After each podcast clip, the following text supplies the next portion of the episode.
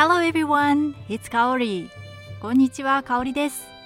Thank you for tuning in and welcome to my seventh episode. 聞いていただきありがとうございます。Have you ever heard of the word 相づち Aizuchi are frequent interjections that are used to keep the conversation going with a nice flow. Aizuchi is similar to saying, uh huh, yeah, really, I see, I get it, right. You are sending the message to the speaker that you are listening attentively to him or her.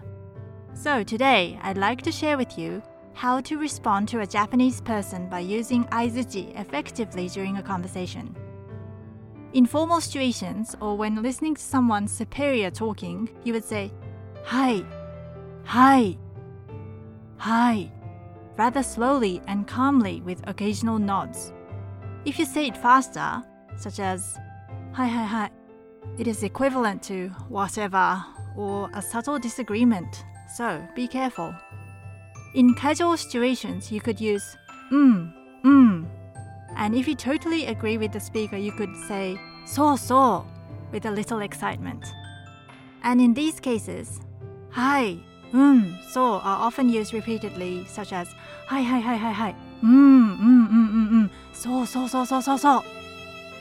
In English, yes is used for agreeing with the speaker, but the Japanese hai in aizuchi doesn't necessarily mean the listener agrees with you. It's just part of our habit.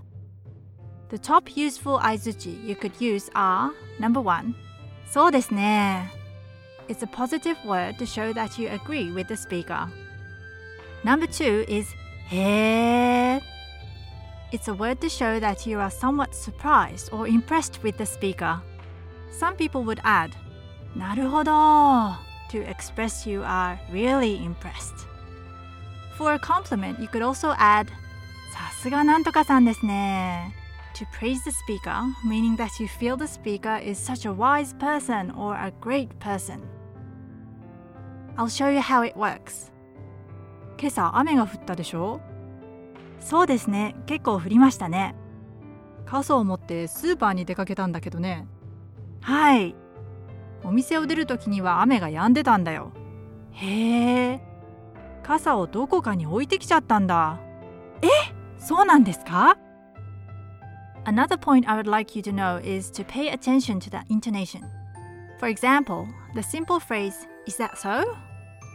ああ、そうなんですか。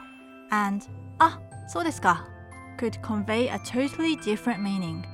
The former, ああ、そうなんですか shows that you are impressed or interested, but the, あ、そうですか sounds like you don't care.